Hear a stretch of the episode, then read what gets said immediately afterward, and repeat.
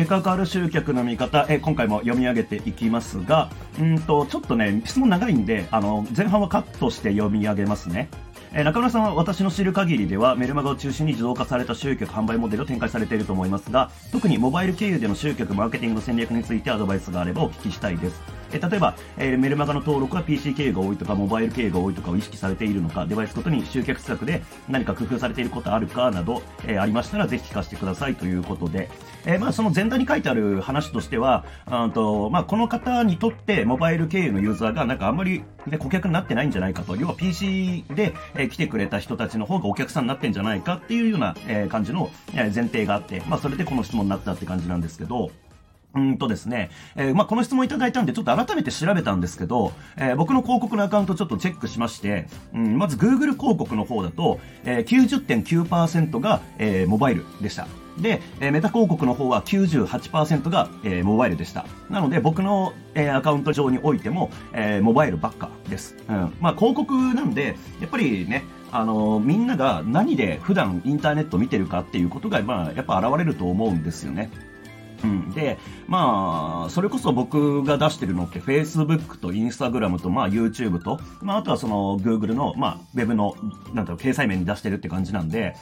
あまあやっぱりまずね、インスタグラムだったらどう考えてもスマホじゃないですか。で、まあ Facebook もまあどうなんだろうな。えー、自分の周りはやっぱりビジネス利用目的で Facebook 見てるんで、うんまあ、PC からね、Facebook 見てる人って多いんですけど、まあでも一般的に言えばね、えー、多分やっぱりモバイルアプリで見てる人が多いんじゃないかなと。で、YouTube も、まあ僕もね、まあ PC で YouTube 見た方がなんか画面でかいしいいじゃんと思うんだけども、まあ意外とね、うんと YouTube もアプリで見てるとかっていう人がいたりするんで、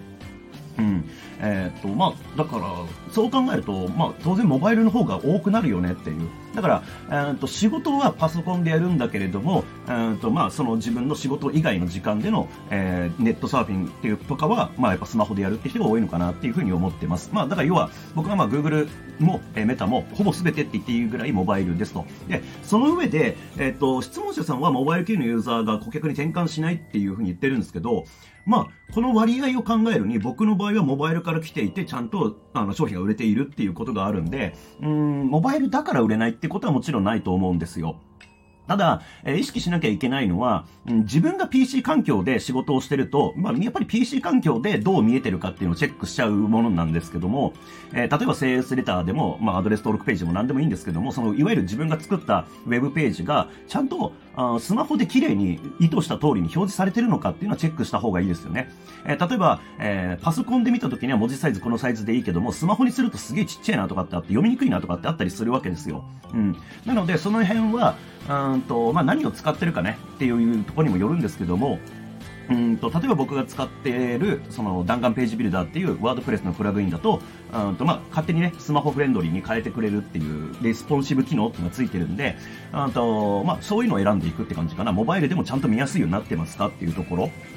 であとはこれもう職種とか業態にもよりますよね。その僕の場合は、えっ、ー、と、それこそマーケティング活動をしたい人たちなんで、パソコンで仕事する人がやっぱ多いわけですよ。うん。なので、えー、あれなんですけど、まあ、その業種業態によっては、そういうパソコン持ってないですみたいな人たちが、えー、エンドユーザーな場合もあるわけですよね。そしたらよりもうスマホでちゃんと見やすいかどうかとかっていうのはちゃんとチェックしなきゃいけないよなっていうところですかね。うん。まあ、モバイルだからっていうことは、まあ、そう正直そんなにないと思いますよ。うん。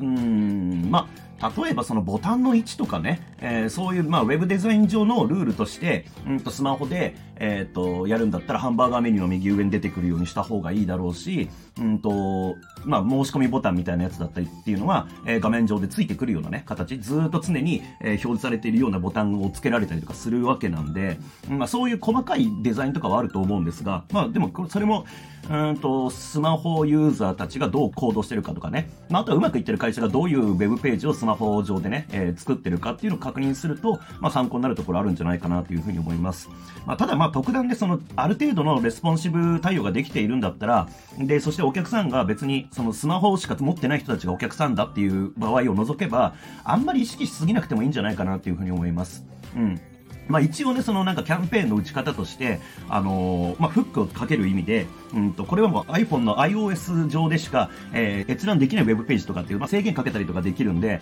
うんと、キャンペーンであえて iPhone 限定ですみたいなキャンペーンを打つっていうやり方が実はあったりするんですよ。で、そうすると、あのー PC 普段見てる人は、うんと、前のめりで、えー、スマホで見に行くようになったりとかするんで、うんと、行動に勢いがつきやすいとかあったりするんですよね。まあ、あとその一区間があるんで、えー、なんかすごい気になってしまうっていう、もう心理も働くしっていう、まあそういう、なんか特殊なやり方はあったりするんですが、まあ原則はね、そんなにモバイル、モバイル考えなくてもいいんじゃないかなと、最低限ちゃんとやってればっていうところだと思います。